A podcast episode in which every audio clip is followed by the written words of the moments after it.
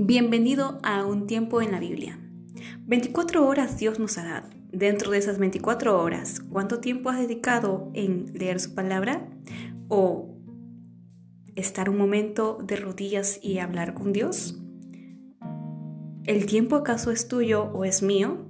El tiempo es de Dios. Y si el tiempo le pertenece a Él, ¿cuánto tiempo le estás dando para Él?